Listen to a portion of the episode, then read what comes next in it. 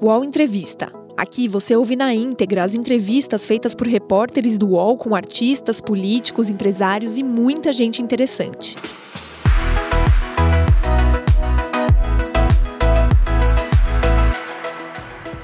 Nascida em Porto Alegre, Manuela Dávila tem 40 anos. É jornalista e mestre em políticas públicas. Manuela iniciou sua vida política muito cedo. Aos 23 anos, foi eleita a mais jovem vereadora da história de Porto Alegre. Militou na União da Juventude Socialista, se filiou ao PCdoB e em 2013 foi eleita vice-presidente da Uni. Manuela já foi eleita deputada federal pelo Rio Grande do Sul por duas vezes, além de deputada estadual.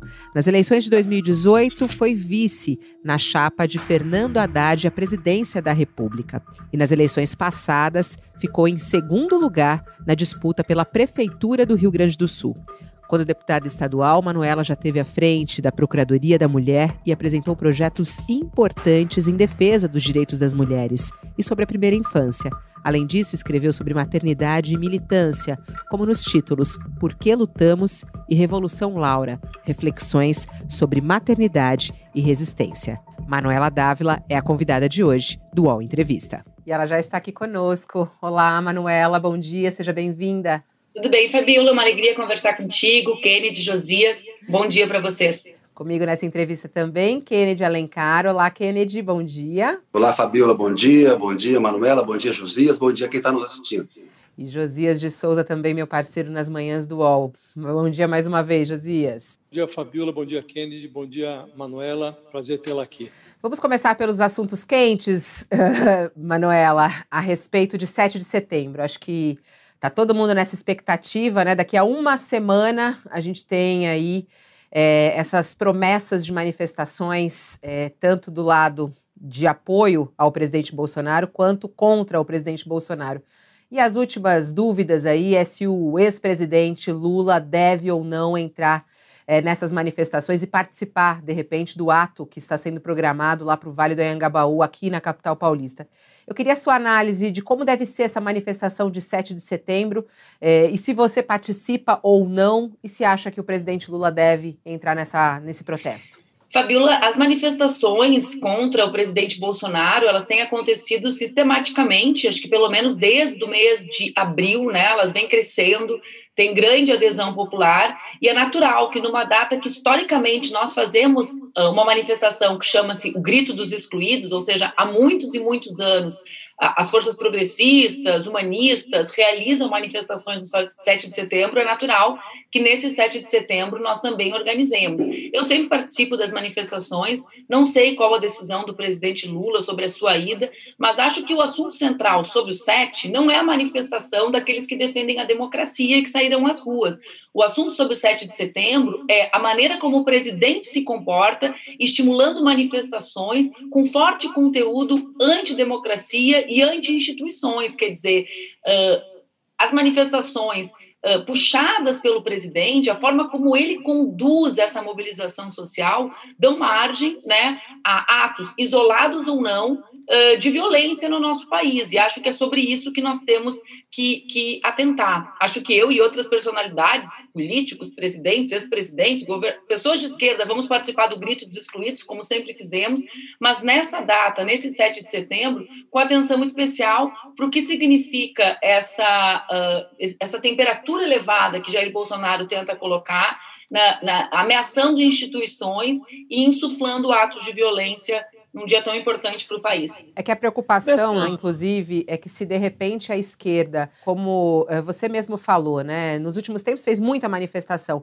Se pegar esse dia e for a manifestação, pode inclusive dar mais palco a Bolsonaro. Eh, na sua opinião, discorda disso ou não? É que nós nos manifestamos historicamente no 7 de setembro, né? Eu acho que o elemento novo não pode, nós não podemos ter receio de manifestações, nem a favor e nem contrárias do governo. Atentar, Kennedy, na minha interpretação, é a conduta do presidente da República, porque é, senão nós desviamos o assunto, entende? Qual é o problema do 7 de setembro nesse ano? O problema não é que nós sairemos à rua, às ruas no grito dos excluídos, o problema não é que, tal qual em outras datas, uh, os apoiadores deles decidiram se encontrar. O problema é que, dessa vez, o presidente usa a data para ameaçar as instituições brasileiras, a dar sinais de que, perdendo apoio popular, como tem perdido, né, não se renderá às instituições e ao sistema eleitoral que o Brasil consagrou desde a Constituinte de 1988. Então, eh, por que, que eu friso que, para mim, essa é a questão central, Kennedy? Porque, senão, nós transformamos. É certo ou não é certo a esquerda estar na rua? Né? Ou os contrários? Alguns políticos de oposição, Manuela, dizem que há um risco de confronto, que ir para a rua, neste momento, poderia resultar em confrontos, em violência, e isso daria eco ao que o Bolsonaro deseja. Então, taticamente parte desses líderes de esquerda, de oposição, avaliam que os movimentos não deveriam se manifestar e deixar o Bolsonaro e o pessoal dele para a rua sozinho. O Bolsonaro está muito empenhado em tentar encher a Avenida Paulista, a Esplanada dos Ministérios, organizando caravana, com é, deputados que são ex-policiais, ou seja, tem um risco real de confronto, de violência física. Né? Esse é o ponto que leva alguns a achar que a oposição não deve ir para a rua. Eu entendo e respeito opiniões de companheiros uh, respeitados, meus amigos, como é o caso do deputado Marcelo Freixo, que, que publicamente Isso. se manifestou a esse respeito recentemente. Talvez tenha sido a opinião que eu li. Uh, podem ter outras pessoas, parceiras, companheiros meus que se manifestaram que eu eventualmente não tenha lido.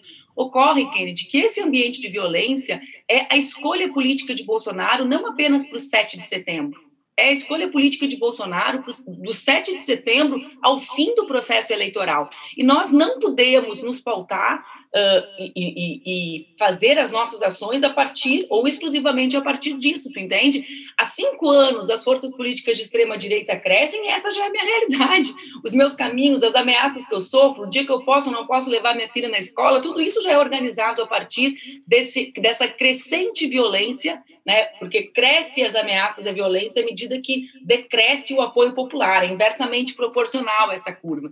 Então, sim, eu acho que essa é uma preocupação uh, real, a do deputado Marcelo Freixo, né? Porém, o que eu uh, digo, uh, Kennedy, é que ela não pode estar restrita ao 7 de setembro.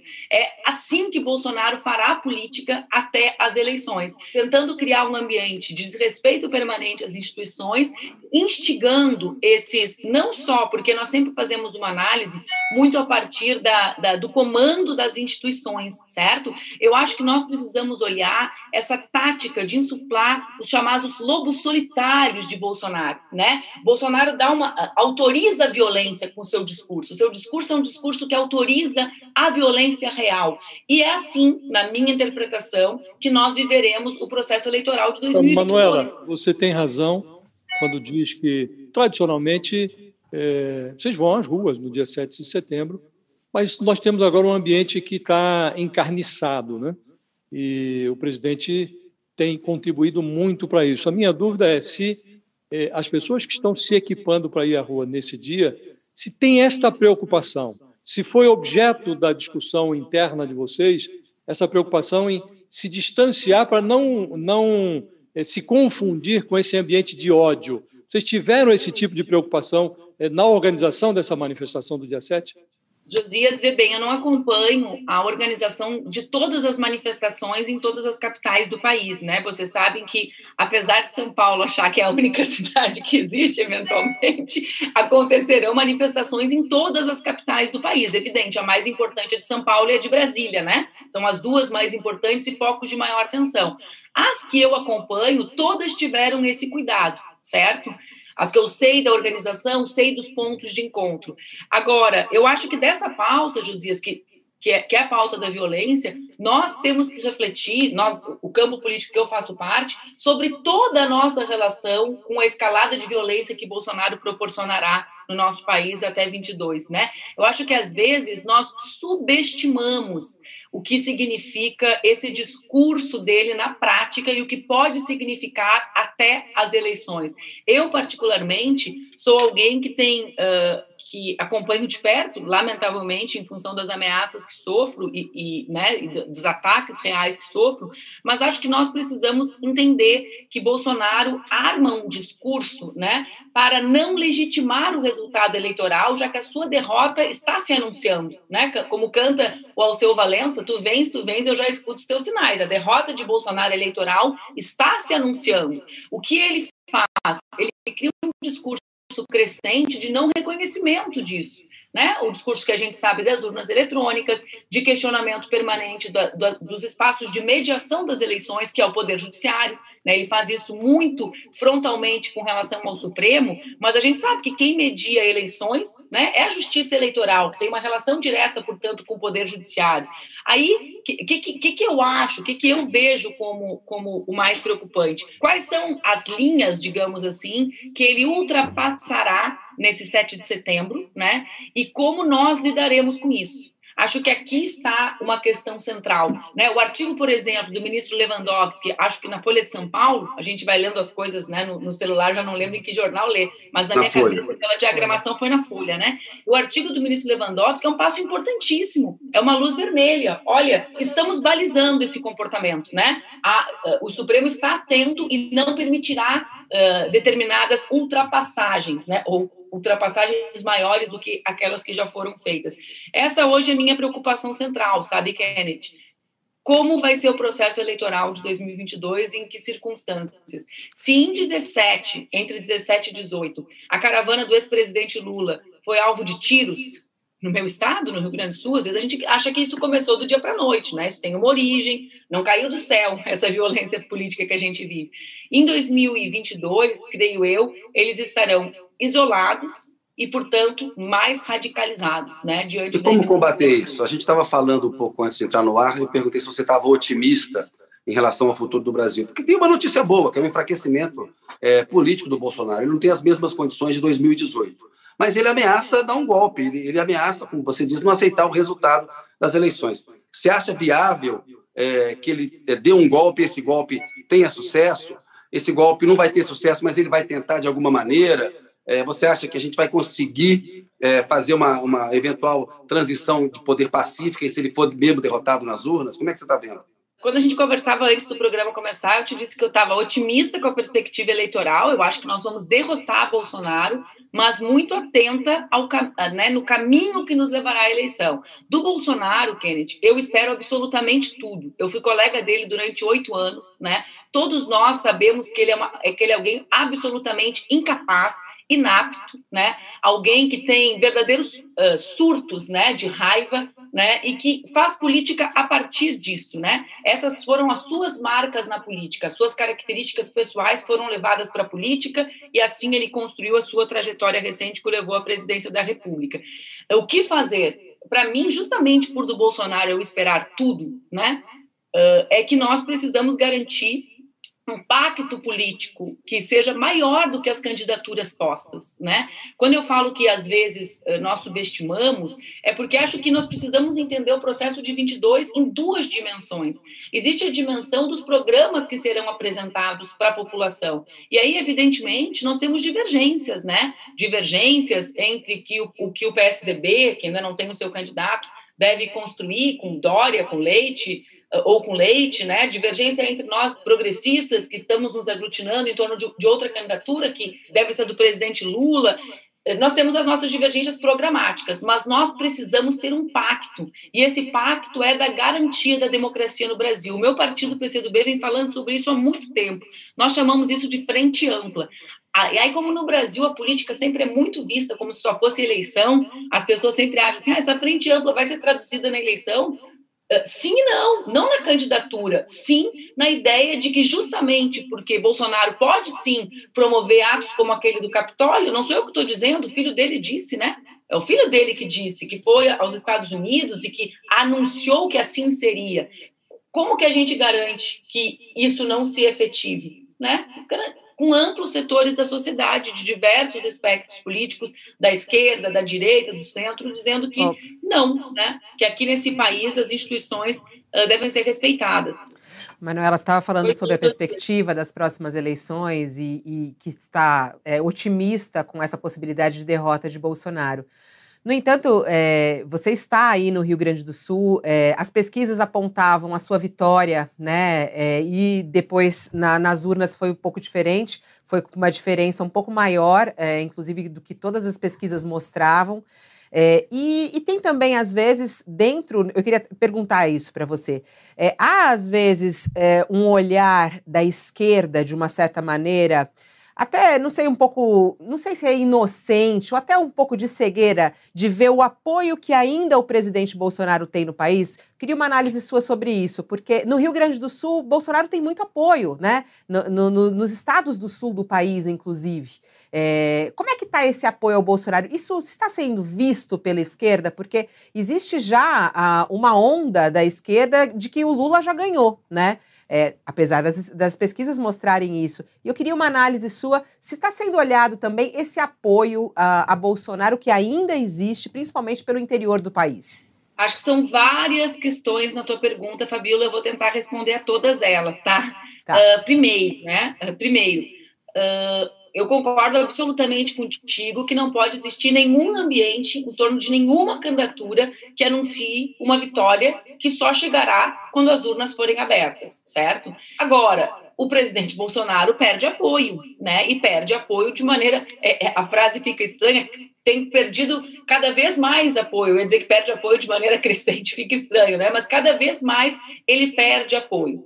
Agora, na minha compreensão, ocorrem fenômenos a partir da maneira como o Bolsonaro faz política. Fenômenos que vão além da possibilidade de apoiarem a ele ou não. Então, ele vai perdendo apoio, mas ele vai deixando um estrago. E esse estrago, que é o estrago da desinformação, da fake news, do discurso de ódio, tem feito com que cada vez mais brasileiros não participem da política, certo? Então, Porto Alegre, por exemplo, isso foi notório. Né? O meu adversário cresceu pouco. O que cresceu muito foi o volume de pessoas que decidiram não ir às urnas. Né? Por quê? Porque, objetivamente, como você sabe, eu sou alvo de uma campanha permanente de desinformação, mentira né? e fake news desde o ano de 2016. As pessoas olham e começam a ficar confusas, acreditam que a política é um ambiente de baixaria, de violência, de ameaça e decidem não sair de casa para votar. Então, acho que aqui reside algo que se olha pouco, certo? A necessidade de nós voltarmos a resgatar a ideia de que a política é um ambiente de transformação social, não de violência política, não de ódio, não de defesa da exterminação dos adversários, certo? O, a destruição que Bolsonaro faz da política brasileira é maior do que apenas o fato de um percentual das pessoas o seguirem apoiando apesar dele ser esse verdadeiro crápula que é, né, inescrupuloso com a vida das pessoas. Para mim, a destruição maior se dá na ampliação de pessoas que não querem participar. E nós testemunhamos isso, né, que vem crescendo entre 18 e 20, cresceu mais ainda, né? Eu queria que Fala você falasse aqui. um pouco dessa campanha de ataques que você sofre. Eu me lembro em 2018, fake news de cunho religioso, é, ataques à sua filha, à sua, à sua esfera familiar. Você ontem estava com um post no Instagram dizendo: olha, ainda estou pensando no que eu vou fazer na política. Eu já fui deputada federal, deputada estadual. Eu sinto que você está refletindo um pouco assim. Você quer continuar na política, disputando cargos eleitorais, ou você quer ficar em uma posição mais preservada, fazendo política, cuidando mais da família? O impacto disso em você, eu sinto que que você comentasse um pouco, porque realmente é, é, é uma série de ataques, é um massacre que é, isso acontece, aconteceu em 2018, e em 2022 o Bolsonaro deve radicalizar ainda mais. Você está certa, o caminho até lá vai ser um caminho cada vez mais radicalizado. Né? Fala um pouco disso, e se você vai ser candidata ou não, como é que você está vendo essa coisa toda? Então, Kennedy, eu primeiro eu não consigo me enxergar sem fazer política, né? Eu faço política coletivamente na rua desde os meus 16 anos. Eu nunca fui uma pessoa adulta que não tivesse envolvida em, em, algum projeto coletivo eh, nessa nesse espaço de tentativa de transformação do nosso país. Eu, como disse ontem nas minhas redes, já disputei oito eleições, né? Eu fiz 40 anos há 10 dias atrás. Quando vocês passaram aquele videozinho cheio de imagem em mim, eu pensei, nossa, os 40 chegaram, hein? Fui, fiquei nova de novo, fiquei, fiquei olhando o clipezinho e pensando nisso. Mas realmente eu é, essa escolha, Kennedy, de equilibrar a minha vida com a política é uma escolha antiga. Tu deve te lembrar que, apesar de eu ter sido a parlamentar mais votada do Brasil nas eleições de 2010, eu decidi voltar para o meu estado porque eu queria engravidar e ter uma relação cotidiana de cuidados com a minha filha a partir daquilo que eu acho certo, né? Não sair da política, depois concorri a vice-presidente quando ela já estava maior. Ocorre que nos últimos anos a violência eh, que eu e a minha família vivemos é algo que as pessoas têm pouca noção quando tu usa o termo massacre, talvez é, esse seja o termo mais próximo de definir o que nós vivemos, né? Eu sou uma mãe que lida com permanentes ameaças de estupro à minha filha, que fez seis anos há quatro dias atrás, né? Com um conjunto de ameaças de morte que não diminuiu, que cresceu, mesmo que eu não tenha mandato desde o ano de 2018. Vivi a, a eleição de 18 e a eleição de 20 com um volume de, de desinformação que faz com que eu seja agredida em quase todos os espaços. Mesmo que eu seja alguém que sabe, né, que é bastante querida, eu fui para o segundo turno da eleição, sempre fui muito votada, não diz respeito a isso, mas diz respeito ao contingente de pessoas que acreditam. A fake news que eles inventaram sobre a minha religiosidade, uh, Kenneth, fez com que eu não conseguisse me sentir à vontade de ir na missa, que é um ambiente que eu frequento desde criança durante mais de um ano porque um padre pediu a minha excomunhão a partir de uma fake news. Né? Eu já fui, participei de audiências em que membros do Ministério Público me fizeram perguntas baseadas em fake news que circularam na internet. Então, é muito grave o que acontece. Mas não é isso que está fazendo eu refletir só. Né? O meu compromisso é contribuir para derrotar Bolsonaro. Em qual posição eu posso fazer isso? Bom, em muitas posições. Né? Existem pessoas que acham que eu devo concorrer a governadora do Rio Grande do Sul é uma reflexão que pode ser feita, se for feita coletivamente, pode ser feita, né? Mas é uma escolha que eu vou tomar levando em consideração esses aspectos, como garantir a minha integridade física, né? A minha, que é algo que há pelo menos três anos é uma questão central para mim e para minha família, né? Como garantir a nossa integridade física e emocional. E dois, qual é o papel mais forte que eu posso jogar para nos ajudar a ter unidade política para derrotar Bolsonaro? Sabe, Kennedy, em 18, quando eu retirei a candidatura a presidente, eu sabia que podia ser muito importante ter uma candidata a presidenta mulher naquela circunstância, né? Não por nada, antes de tudo, né? Em junho eu já marcava três pontos na pesquisa sendo alguém que era deputado estadual no Rio Grande do Sul. Mas nós fizemos aquilo com a leitura de que Bolsonaro poderia vencer e a unidade tinha que ser a nossa maior arma. Eu acho que nós estávamos certos. Diante do governo Bolsonaro, né, de quase 600 mil mortes no nosso país, numa pandemia que, em que a ausência total né, de amparo científico, que os esquemas de corrupção foram priorizados em detrimento à vida das pessoas, né, das pessoas que nós amamos. Diante desse horror, a unidade torna-se ainda mais relevante para mim e para o meu partido. Então, a minha, a minha posição nesse tabuleiro será mediada a partir desses dois critérios, Kennedy, né? Ah, como ajudar a derrotar Bolsonaro e como garantir a nossa integridade. Manuela, você fala de, da necessidade de se compor uma frente ampla e se refere à política como um ambiente de transformação social. O que eu queria lhe perguntar é o seguinte: é, se você analisa a conjuntura, você vê que no espectro mais à esquerda, o Lula não consegue se entender com o Ciro Gomes, que foi ministro dele. PSDB, que está mais ao centro, centro-direita, como se queira definir, é, o PSDB se desentende consigo mesmo. E se a conjuntura das últimas décadas mostrou alguma coisa, é que o único setor que se mantém unido é aquele é, conglomerado partidário que se convencionou chamar de centrão. Hoje, os dois principais operadores políticos do Bolsonaro são o presidente da Câmara, que é o Arthur Lira, que mantém fechado um gavetão ali, que tem mais de 130 pedidos de impeachment, e o Ciro Nogueira, que administra a alma do governo agora na, na, na, Casa Civil. Esses dois personagens estavam com o Fernando Henrique, estiveram com Lula, estiveram com a Dilma. Com a Dilma, o, o, o Ciro Nogueira jantou com a Dilma dizendo que era contra o impeachment e votou a favor do impeachment. Quer dizer, é, a política brasileira lida com estes personagens. Como é, falar de política como um, uma, uma seara de transformação social se o único setor que se entende é esse chamado centrão, que, seja qual for o próximo governo, vai estar do lado do governo. É assim desde a chegada das caravelas e quem conduz ou quem deveria conduzir a política não consegue se entender. Sabe, Josias, lá em 2013, quando eu decidi não voltar para Brasília, eu dizia na, no, na carta que eu escrevi, né, alguns diziam assim: ela ah, está indo para concorrer a prefeito, eu nem concorri a prefeita na eleição seguinte, que tinha alguma coisa acontecendo na sociedade que a gente precisava atentar. Né? Eu via novos movimentos sociais surgindo, coisas que eu já não entendia muito, porque eu saí do movimento estudantil, virei deputada federal, a gente por mais que volte todo final de semana, não vive mais naquela cidade, né? Plenamente, não acompanha os movimentos plenamente.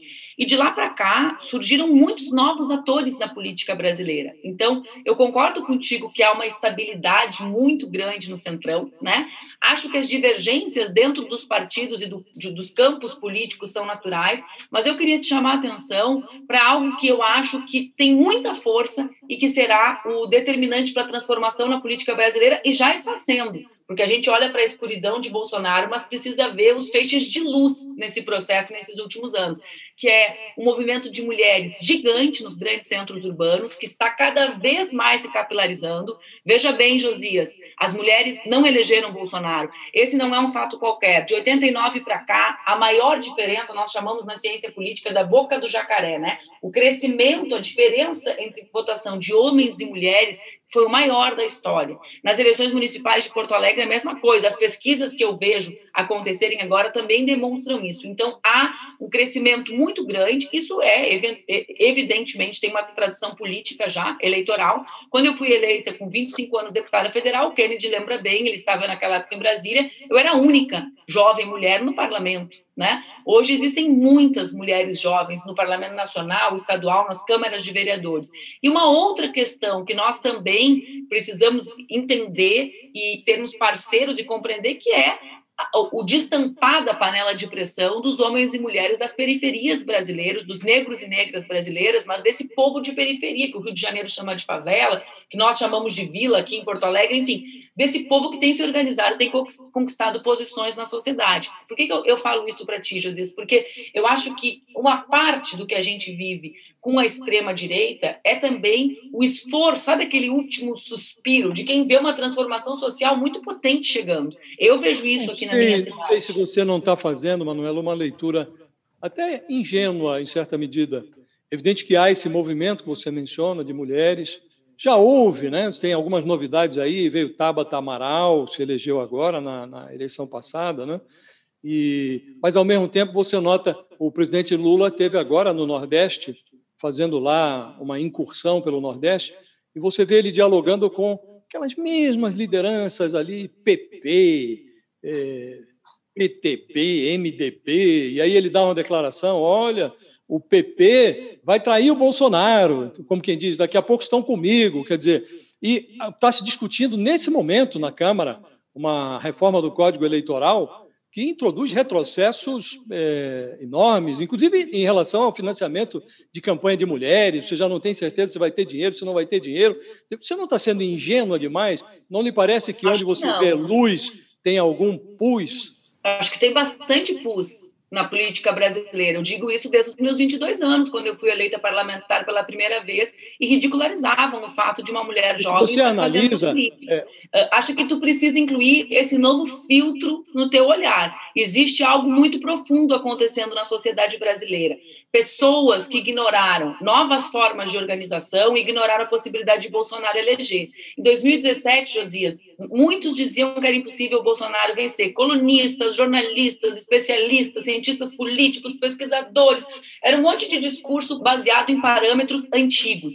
Há o tempo de televisão, aí o partido com capilaridade nacional. Eu me lembro de inúmeras reuniões que eu participei, eu dizia, olha, gente, existem novas ferramentas que estão substituindo antigos mediadores de relações sociais, para o bem e para o mal. Né? As pessoas não entendiam como eu fazia meio milhão de votos, José, sem ter um vereador me apoiando. Bom, eu já entendia. eu me relacionava direto com as pessoas a partir da rua e das redes, né? As redes não surgiram em 2018 na eleição de Bolsonaro, né? elas vêm, elas vêm vindo, né? E elas não, também não são virtuais apenas, elas têm impacto na organização real do povo. Então, eu acho que eu não digo que a tua avaliação sobre o papel do Centrão e a estabilidade dela e os antigos players da política seja equivocada. Eu acho que apenas, não sou eu que sou ingênua, é tu que está subestimando a dimensão da força desse movimento que está acontecendo nas cidades. Eu não digo que ele é um movimento esquerda, viu, Josias? Tu mesmo estás a Tabata, que é uma pessoa de centro, né? Eu poderia te citar parlamentares que foram eleitos em todas as capitais,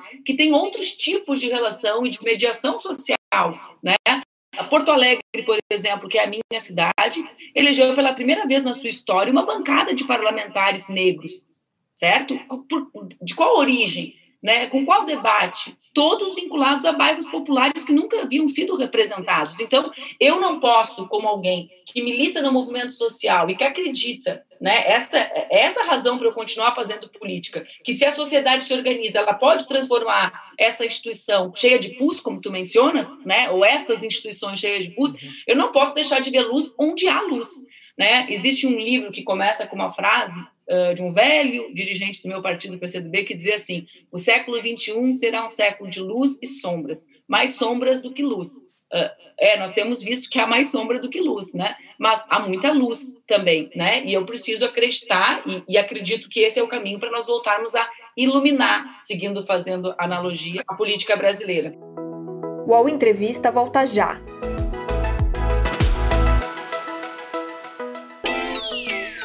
Posse de Bola é o podcast semanal do All Sport sobre futebol. Às segundas e sextas-feiras, eu, Eduardo Tironi, converso com Juca Kifuri, Mauro César Pereira e Arnaldo Ribeiro sobre o que há de mais importante no esporte favorito do país. Você pode ouvir o Posse de Bola e outros programas do UOL em uol.com.br/podcasts, no YouTube e também nas principais plataformas de distribuição de podcasts. A estratégia do Lula está correta, porque me parece, né, pelas informações, que ele quer construir aliança eleitoral com o PT, PSB, PCdoB e o PSOL. Mas para governar, essas forças reunidas não têm maioria na Câmara. É preciso, por uma questão de realidade, governar com o Centrão. Ele não vai é, desaparecer. A estratégia está é, tá correta ou você acha que o Lula está fazendo concessão demais aos conservadores e a pessoas que apoiaram o impeachment da Dilma, que completou cinco anos ontem? Uh, eu não acompanho, né? Como tu sabe, Kennedy, eu não sou dirigente do PT, né? Eu sou dirigente de outro partido, então eu não acompanho todos os movimentos que o presidente Lula faz. Agora, eu acredito que nós precisamos construir uma frente que garanta a derrota de Bolsonaro. Né? Esse é um aspecto vital para o Brasil, para o povo brasileiro, para a democracia brasileira, para a reconstrução do Estado Nacional, né? para todo, sobre qualquer aspecto que nós olhamos, para a questão ambiental. Hoje eu ainda li a matéria de que será a segunda maior queimada, queima no Pantanal nos últimos, na última década, quer dizer, é uma tragédia em qualquer aspecto do governo Bolsonaro, ele precisa ser interrompido. Da minha parte, como militante de esquerda que eu sou, acho que o meu partido, os movimentos sociais, os partidos que têm compromisso com um projeto mais transformador para o Brasil, nós precisamos garantir a transformação desse projeto. Então, por exemplo, a, a minha preocupação é nós precisamos governar o Brasil diminuindo desigualdade, precisamos colocar a questão racial no centro desse projeto. Projeto, projeto de desenvolvimento nacional que não coloca enfrentamento à desigualdade racial e de gênero no centro, não tem como resolver os problemas do povo brasileiro, certo? Então, como, como que a gente consegue imaginar esse projeto para desenvolver o Brasil colocando o tema da sustentabilidade no centro? Não é um projeto da década de 70 que não serve mais, né? É preciso pensar... O novo governo Lula não deve ser tão conciliador como o primeiro. Deve ser um governo Lula mais à esquerda, se voltar ao poder, por exemplo. Essa é a luta que eu vou travar, né? Como militante de esquerda que eu sou, e vou travá-la nos espaços que eu tiver. Hoje, e estou bastante feliz, mas hoje eu sou uma pessoa que milita no movimento social. E desde aqui, né, da onde eu estou, essas são as lutas que eu é, trabalhei. Mas não é muito a, a, linha de que o presidente, do que o presidente Lula, ex-presidente Lula, pretende seguir, né? Porque já está procurando alguém é, que seja um pouco mais centro, até mesmo que agrade mais os empresários, como vice. É, qual seria a importância de ter uma mulher vice ao lado do ex-presidente Lula nessa disputa? Porque é, Fernando Haddad te escolheu, né, naquela disputa, que foi uma disputa muito forte, aliás, É, eu estava até relendo aqui o seu discurso é, quando é, perderam né, para o Bolsonaro, e naquele dia a sua fala era de resistência e de luta pela democracia, no seu discurso da derrota, né, reconhecendo a vitória de Bolsonaro, mas falando que a partir daquele momento a defesa da democracia era importante. Qual é a importância, e você falava pouco também sobre as mulheres na política, essa dificuldade de chegar lá, mas que há esse movimento, e eu concordo com você, também sinto isso muito próximo é, da força das mulheres nesse momento, que às vezes até não aparece tanto, mas que ela realmente existe e está acontecendo. Qual é a importância de ter uma mulher ao lado do ex-presidente Lula nessa próxima disputa de 2022 e de ter mulheres concorrendo à presidência da República? Fabiola, a tua pergunta é ótima. É ótima para a gente falar sobre a necessidade de nós termos programas que enfrentem os temas que são essenciais para as mulheres. Vê bem, eu sou uma mulher que defende a ampliação da participação de mulheres na política e sei que isso afere qualidade à nossa democracia. Então, é importante nós termos mulheres concorrendo nas eleições e sendo eleitas, evidente que é. A democracia tem tão mais qualidade quanto mais representativa ela é. E nós somos mais da metade da população, assim como os negros e negras são mais da metade da população brasileira e nós somos subrepresentados.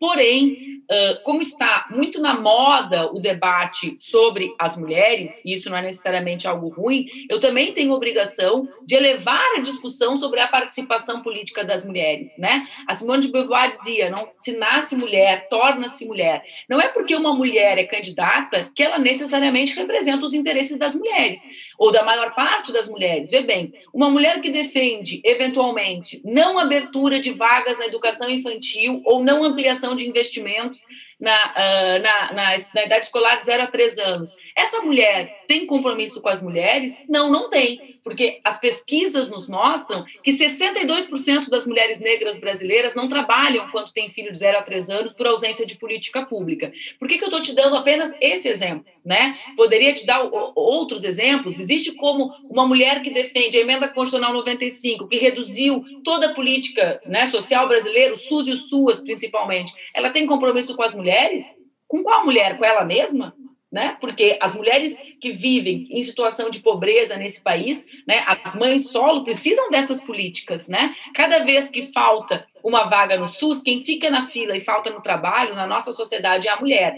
Por que, que eu estou falando isso? Porque sim, é importante termos mulheres na política, é fundamental, mas é muito mais importante né, que essas mulheres e os homens que fazem política tenham programas que garantam, né, que criem condições para maior emancipação feminina. A ausência de políticas públicas e de Estado penaliza muito mais as mulheres do que os homens, Fabiola. Né? Não é igual ser uma mulher. Uh, trabalhadora nesse país e um homem trabalhador nesse país. São milhares de desempregados, né? Mas quando fecha a escola durante a pandemia, quem fica em casa com as crianças, na nossa cultura, eu não estou dizendo que é o certo, na nossa cultura, são as mulheres. Então, é preciso compromisso com a reconstrução do Estado e com um conjunto de políticas públicas que nós chamamos, né, o mundo atualmente chama de economia dos cuidados, com um conjunto de políticas públicas que sejam, que, que, efetivamente colaborem com a emancipação e feminina. A, e a vice, o Lula tem que escolher uma mulher como vice?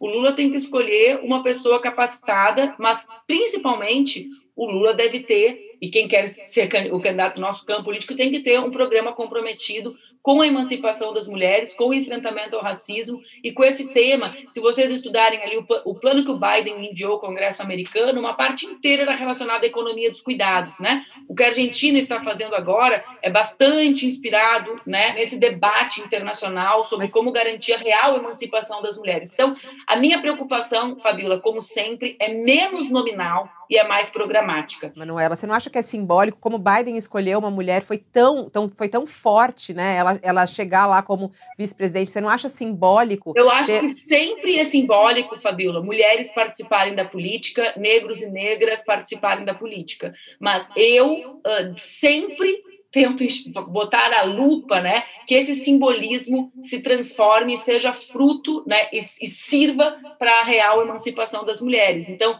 sim, acho que sempre é importante mulher participar, Fabiola, né? Só que eu, eu repito isso porque senão nós caímos num debate que é um debate vazio de significado.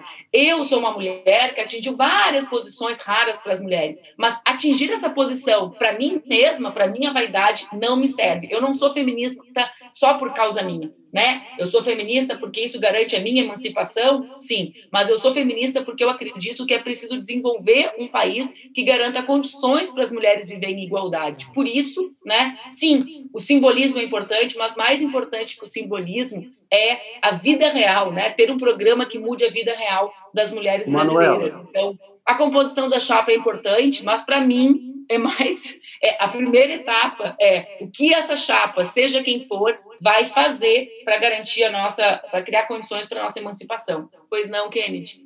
O Ciro ele tem feito críticas às chamadas é, pautas identitárias, que a esquerda se perde, fica muito num gueto. A gente tem um presidente que é homofóbico, racista, misógino. Por que é importante defender essas pautas, esses movimentos identitários, num país que é tão conservador, como diz o Ciro?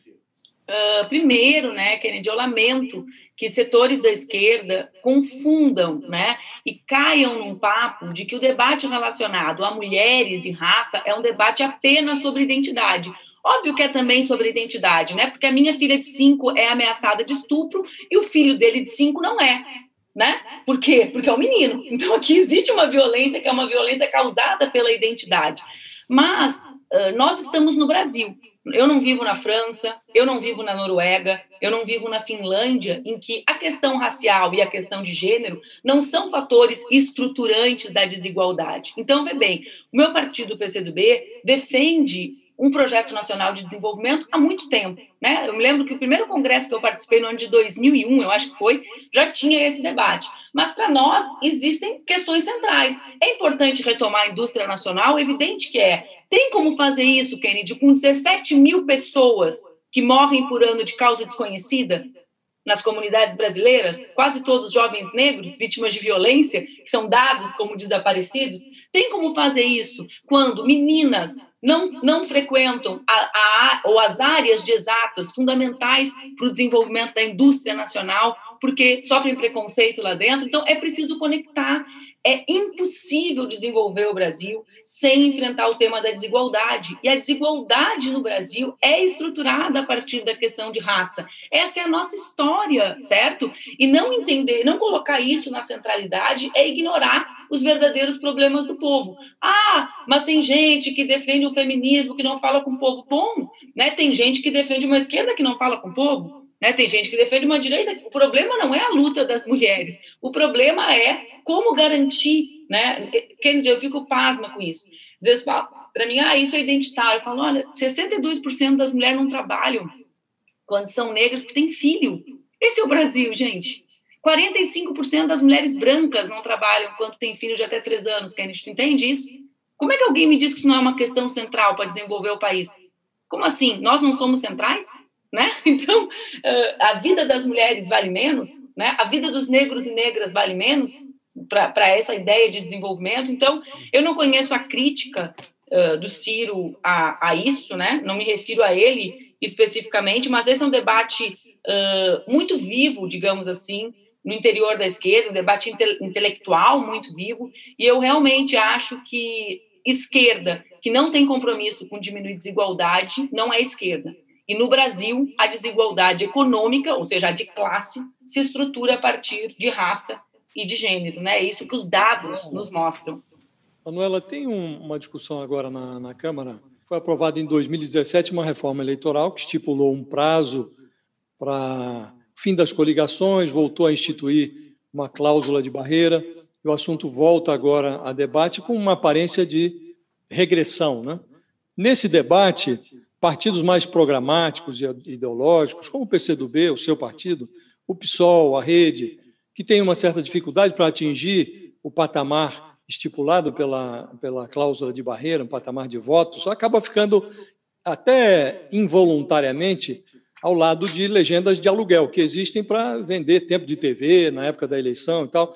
Como definir um critério? Qual é a sua posição a esse respeito? Como definir é, a divisão do dinheiro público? Nós estamos falando agora de, um, de uma o financiamento dos partidos é estritamente público hoje, né? a não ser os que enfim, negociam aí por baixo da mesa, quem vive na legalidade é dinheiro público. Né? Como estipular os critérios para a divisão desse, desse dinheiro é, no seu partido, por exemplo? Qual é a posição que tem que adotar, deve adotar? Viu, Josias? Eu sou radicalmente contra as medidas que são restritivas à organização dos partidos no Brasil, né? como é o tema da cláusula de barreira. Eu entendo que o critério que foi criado para a distribuição do fundo partidário a partir do conjunto de votos que os partidos atingem já é um critério que faz com que os partidos existam com maior ou menor dimensão na sociedade. Concorda comigo? Se alguém tem menos dinheiro, tem menos tempo de televisão, ou seja, os mediadores da relação dos partidos com a sociedade estipulados a partir dos votos, que é o dinheiro e o tempo de televisão, já tem um impacto suficiente. Então, para mim, esse é um pacto daqueles que são momentaneamente médios partidos, porque o Brasil nunca teve grandes partidos, né? O Brasil, no auge do governo Lula, por exemplo, o PT tinha 18% da Câmara dos Deputados. É bom lembrar. Nós, essa é a característica da democracia, da jovem democracia então ameaçada brasileira, né? Então, eu sou contra. Eu fiquei animada com a aprovação do Congresso Nacional do mecanismo de federação partidária, sistemas políticos mais democráticos, mais avançados, né, democraticamente que o brasileiro, como é o caso do Uruguai, mais sólidos, com mais contorno, uh, tem esse tipo de figura jurídica, né, que cria uma espécie de uh, permanência na relação entre os partidos com contorno mais político. Acho que a federação seria um grande avanço para o nosso sistema, né? Uh, fariam com que as alianças fossem mais nacionalizadas e, portanto, mais politizadas, porque ninguém vai querer um casamento de quatro anos, né, com o anúncio de que daria errado. Então, essa é a minha opinião sobre isso. Eu fico sempre na dúvida, né, sobre esse tema legenda de aluguel, assim como o termo centrão, né? Bebê, o centrão às vezes não está no centro, né?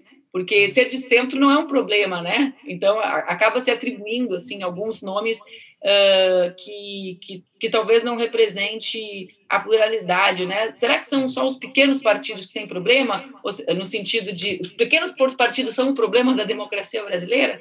Bom. É, é, eu nunca consegui, eu, eu fiz quase todo o curso de ciências sociais, né?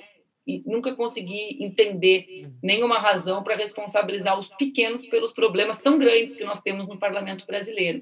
Tenho várias perguntas aqui de quem está nos acompanhando pelo YouTube. É, a Raquel Souza quer saber sobre as recentes falas é, da esquerda e do próprio, que tem gente falando assim, ah, só pergunta em relação ao Lula, o que, que ela tem a ver com o Lula? É, mas eu acho que isso tem uma, uma discussão importante sobre a regulamentação dos meios de comunicação. E a Raquel quer saber, isso, na minha opinião, é uma censura velada é, que a esquerda quer né, colocar no país. Queria sua análise, até como jornalista, é, o que, que acha a respeito dessas recentes falas? O próprio é, ex-presidente falou sobre a necessidade de voltar a este tema caso ele volte ao poder. O que, que você acha a respeito disso? Eu tenho trabalhado bastante, desenvolvido os meus projetos, então eu não consigo acompanhar a pluralidade de manifestações da política brasileira. Eu acompanhei muito por cima as declarações do presidente Lula com relação a isso, né? Eu sou jornalista e defendo que nós tenhamos mecanismos que garantam a democracia na comunicação.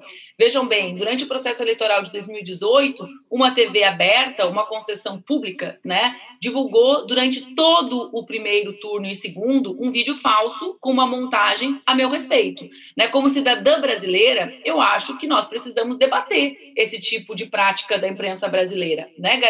Fazendo cumprir e valer aquilo que diz a Constituição Federal. Então, eu defendo qual que foi nós... a emissora? Qual, qual foi a emissora, Manuela? a Rede Record. A Rede Record.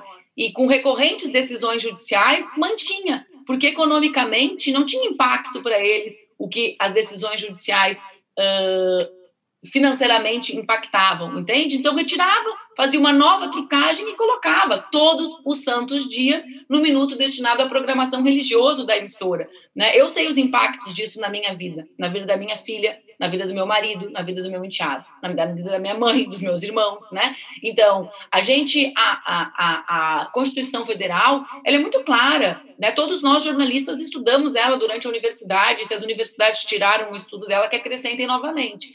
Né? Então, eu, eu não, eu, não, tenho problema, Fabiola, com nenhum tipo de discussão ser feita, desde que ela seja feita com base em parâmetros e espaços de mediação adequados, né? O que, no, o que infelizmente hoje não existe no nosso país.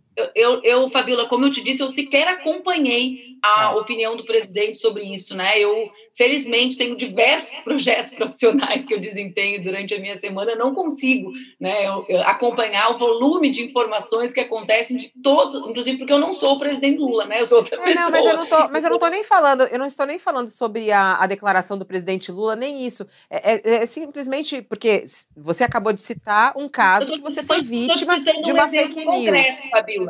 Eu Oi? te cito um exemplo concreto de uma concessão pública, né? É uma concessão pública que durante dois, três meses manipulou informações para chegar a um determinado resultado então, eleitoral. Dúvida, o que é preciso é, preciso controle. Não é um debate que o povo brasileiro merece fazer? Então, então, então você defende que, que é preciso. Nós achamos eu Você acho defende que, que é preciso um controle. Esse é um debate que pode ser feito. Existem outros debates, Fabíola, que têm relação com a imprensa, que têm relação também com as plataformas uh, da internet, que também precisam ser feitos no nosso país. A gente tem que ter tranquilidade para fazê-los, entende? Sem achar que o debate sobre isso é um debate sobre censura. Né? Censura é, para mim, ser quatro meses submetida à mentira né, como eu fui, sem ter jamais a possibilidade de restabelecer a verdade. Jamais terei de volta, porque já o dolo já dúvida, A minha dúvida, Manuela, e a minha dúvida é se nós não estamos confundindo o debate, porque é, não é razoável sofrer o que você sofreu. Agora, existe toda uma legislação no país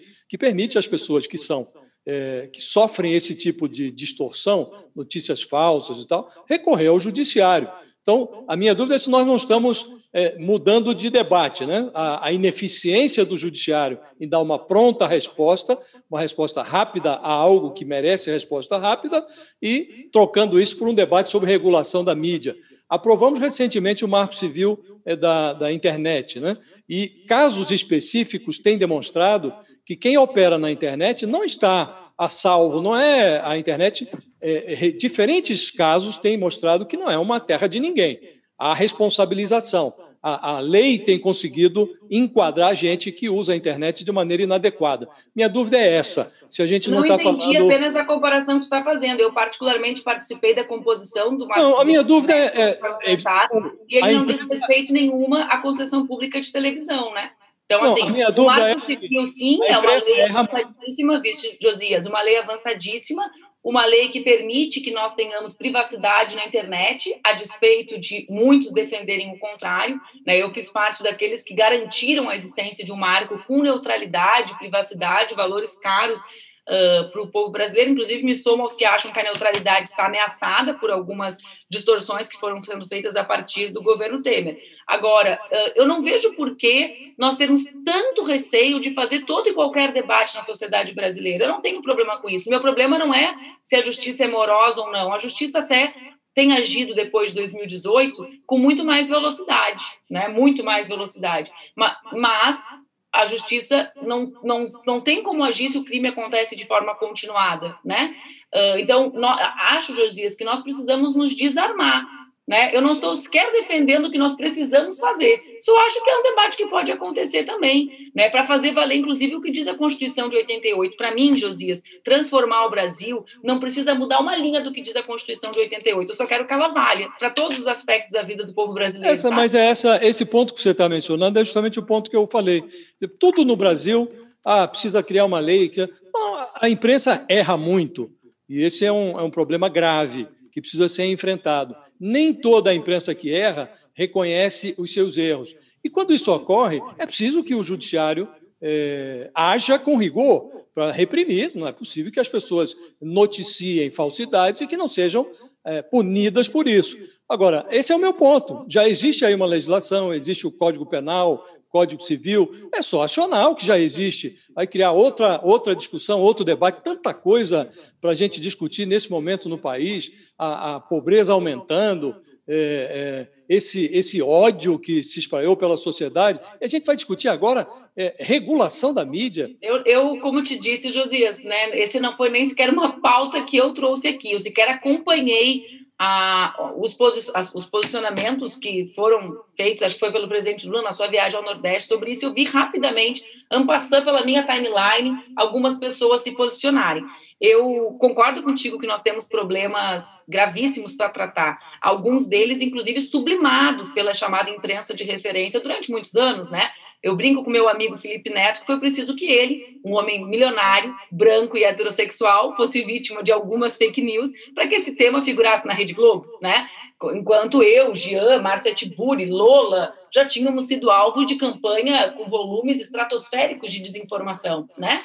Então, vê bem, eu concordo, existem muitos problemas para nós resolvermos. O discurso de ódio é um deles, a forma como o ódio se estabeleceu como mediador das relações sociais é ele. Mas vê bem, junto com o combate à pobreza, é possível que algumas pessoas levantem a necessidade de regular a mídia, e está tudo bem.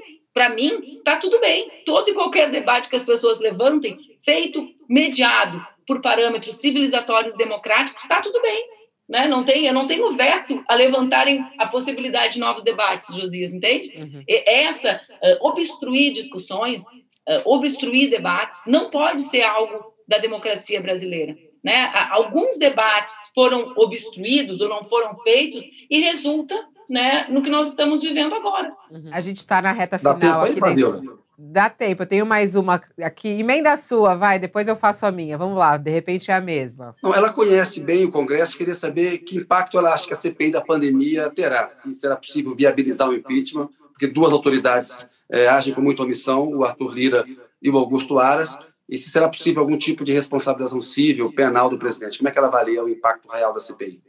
Eu acho que a CPI tem feito um trabalho extraordinário, né, Kennedy, em condições muito adversas, como tu, tu mesmo mencionas, né, com autoridades públicas que não têm o compromisso, digamos assim, em dar desdobramento às investigações que já apontaram toda a série de crimes praticados por diversos membros diretamente ligados ou associados ao governo federal. Para mim, existem duas questões, ou três questões, assim, relacionadas a ela. Um, tu sabes tão bem quanto eu que o clima em Brasília muda né, com uma velocidade muito grande, né? Que tem relação com a força das ruas, com a proximidade eleitoral, com a perda de apoio de Bolsonaro popular. Então, assim, esse, esse setor com menos compromisso ideológico, digamos assim, dos parlamentares, vai mudar muito de opinião até o ano que vem certo? Vai mudar muito, vai deixar de fazer parte do governo. Cada, eu, eu acho que Bolsonaro, da maneira como ele conduz as questões centrais para a vida do povo, sobretudo as questões relacionadas ao preço dos alimentos, ao preço do combustível, né, farão com que ele siga despencando. Uh, o problema do impeachment, Kennedy, é um governo só cai quando tem um governo construído, né? Há um pacto, né, que tem que ser feito e que, que é um pacto social que é estabelecido, né?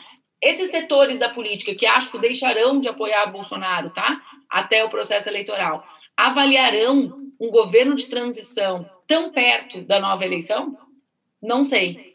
Entende? Não tenho. Não, é difícil, né? Então, assim, menos por incapacidade da, da CPI, né, que, que tenho visto, assim, tenho, vejo, né, virou, virou parte da rotina das famílias brasileiras, né, eu brincava esse dia com o senador Randolfo, falei, Randolfo, eu não aguento mais ouvir tua voz, porque meu marido fica ouvindo aquilo ali, pior do que quando eu era tua colega, o dia inteiro ouvindo, né, faz parte da rotina do povo acompanhar as sessões da CPI, então, menos por isso, menos porque os parlamentares continuarão apoiando o Bolsonaro, porque eu acho que por diversas razões deixarão de acompanhar, né, de, de apoiá-lo, mas pela pelo pouco tempo para a construção desse pacto transitório com. Vê bem, a eleição começa em agosto, né, Kennedy? Entende? A gente já está em setembro, então, em um ano, tem processo de impeachment, instala 180 dias, novo governo, é, é junto com a eleição. Uhum. Né? Então, uh, acho que o tempo joga, joga contra isso, embora eu siga acreditando que é urgente interromper o governo justamente pelo tempo, né? Porque mais um ano nas mãos de Bolsonaro pode representar a destruição ainda maior do, do Estado brasileiro.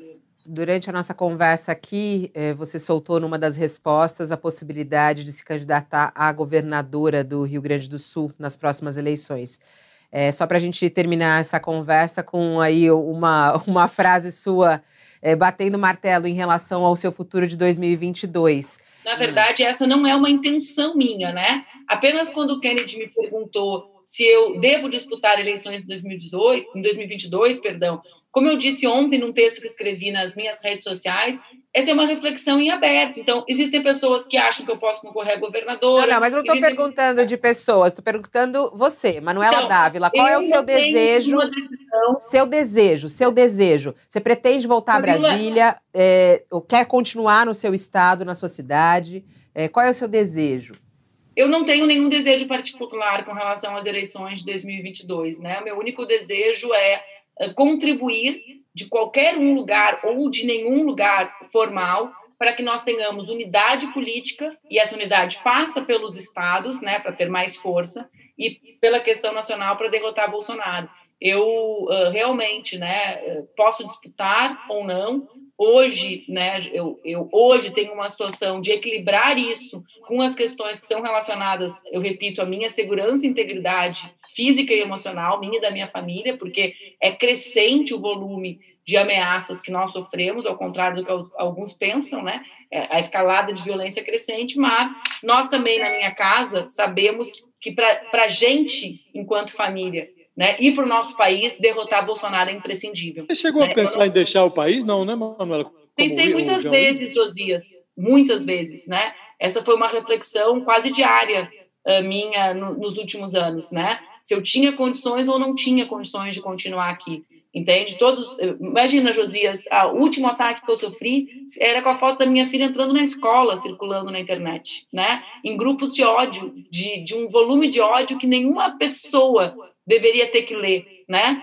Uh, as meninas que trabalham comigo diziam não, nós não queremos te mandar. Eu dizia, eu sou obrigada a ver, sou eu que tenho que fazer o boletim de ocorrência, né? Então, uh, sim, eu refleti muitas vezes e eu sempre decidi ficar, né? É uma escolha minha e da minha família. E, mas como eu disse, para minha família, por que, que eu digo que isso não é algo que me impeça de concorrer, mas que me faça refletir? Nós sabemos que derrotar o Bolsonaro é imprescindível, né? Para a nossa vida, é para o país e no nosso caso é para a gente também né, para a gente poder ir no supermercado, né, para minha filha poder entrar na escola sem ser violentada, né? Você não então, quer fugir da luta, é isso, Manuela?